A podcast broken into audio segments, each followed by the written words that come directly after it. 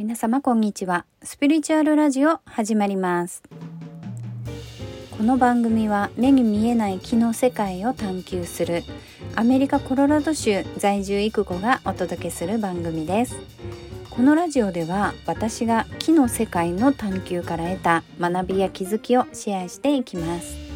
通勤通学家事のお供にしていただけると嬉しいです。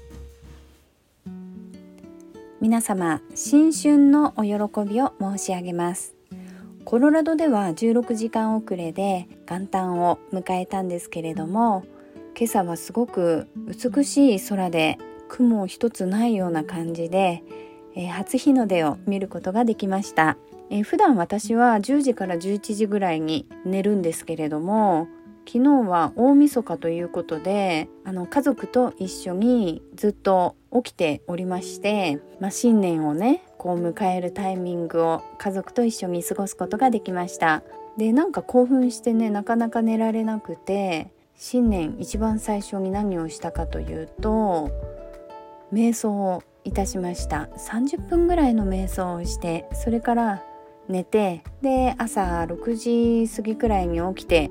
初日の出をね見たいなと思って初日の出を見るためになんか目が覚めてですね寝室から日の出を見ることができるんですけれどもだんだんこう明るくなっていくのをちょっと待ってで日差しがパーッと差し込んできたタイミングで起き上がって写真を撮りました。でその初日の出の写真は私の X アカウントまたはインスタグラムの方にアップしてありますのでもしよかったら見てください。えー、そしてですね起きてびっくりしました。元日の日に能登半島で地震があったというニュースを見ました。被災された方そのご家族。ニュースを見てね多くの方が心が乱れたと思います。揺さぶられたと思います。すべ、えー、ての人が心を落ち着かせていられますように。お見舞いを申し上げさせていただきます。えー、今回ですね今回というか数回前から台本なしでこのポッドキャストを配信させていただいていてその理由の一つにもうちょっと頻繁に更新をしていきたいというものがあったんですけれども思ったより更新できなかったですね、えー、前回の更新が12月の6日でした。で約1ヶ月近く更新することができなかったんですけれどもその更新ができなかった理由っていうのが忙しかったということもあるんですけれども子どもたちが冬休みに入りえうちの長女は大学が終わって実家に戻ってきて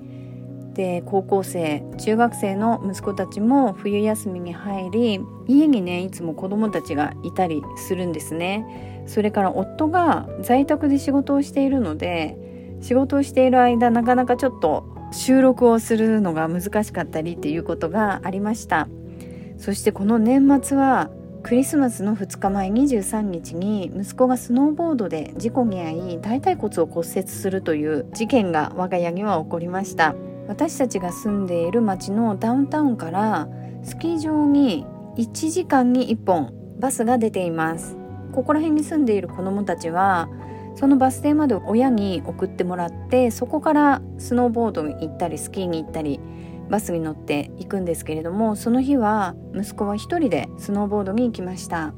で大体ねスノーボードに行くとそのバスの中でお友達に会ったりとかして結局お友達と一緒に滑るっていうことが多いんですけれどもその日は一人で、えーとスノーボードパークなんていうのこうジャンプをしたりとかパイプの上を滑ったりとかそういうところでパイプの上をスノーボードで練習している時にパイプから落ちてそのままパイプの下に滑り込んでしまってパイプを支えている鉄の棒っていうかね鉄の棒に足がぶつかってそのまま大腿骨が折れてしまってっていう事故でした。でね近くにいた親切な見知らぬ人たちが助けてくれて救急隊が助けてくれて救急車が来て救急車で病院に運ばれてっていう私と夫は家にいて家にいながらその事故の報告をスキー場の方からもらって慌ててねやっぱ心ドキドキしながら病院に向かったっていう感じでしたがまあその息子もその日のうちに手術を受けてで日に日に動けるようになっています。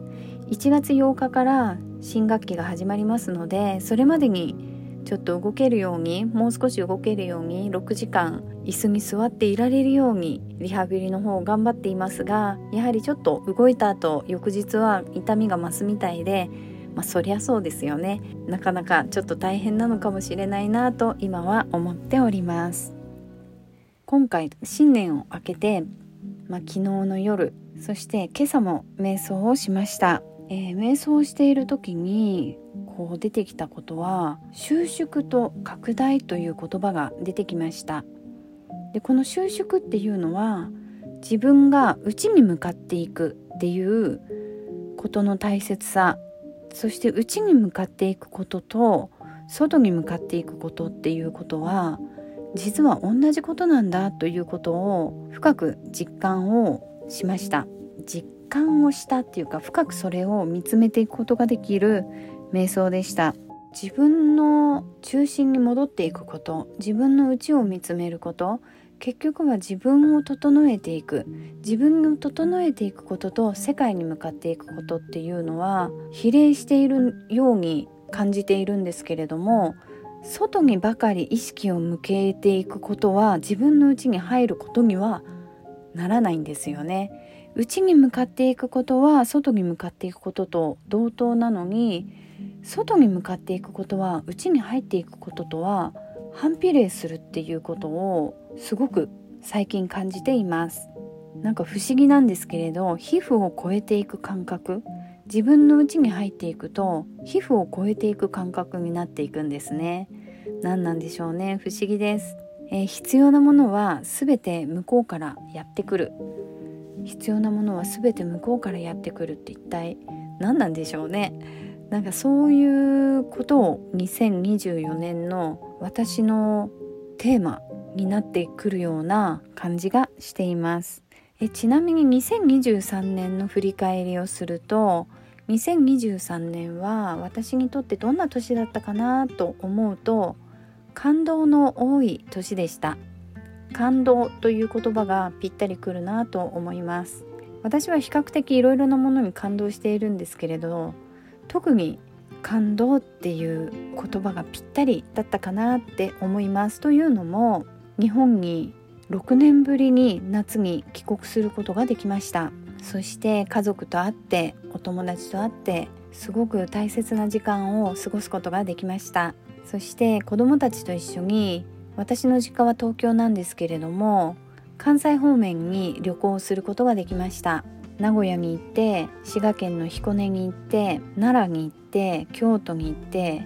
あ京都に行って奈良に行って大阪に行ってたくさんの人たちに会うことができました。そして滋賀県の彦根では私の夫が昔そこでホームステイをしながら2年間を過ごしたんですけれどもその時にお世話になった人たちに夫はいなかったんですが私と子供たちで会いに行くことができたくさんの愛に触れることができました。そして日本への一時帰国では数年間ネットの世界というかこうバーチャルの世界でしか会ったことがなかったお友達に実際に会うことができて本当にそれも素晴らしい経験をさせていただいたなって思っています。皆さんの2023年はどんな年でしたか？どのような年を皆さんが過ごしたのかちょっとお聞きしたいなって思います。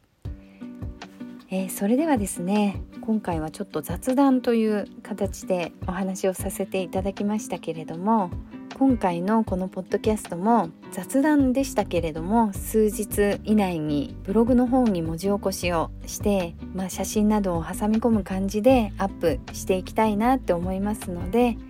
文字の方がインプットしやすい方は見ていただけると嬉しいです。それでは皆さんた次回お耳にかかれることを楽しみにしています。ありがとうございました。失礼します。バイバーイ。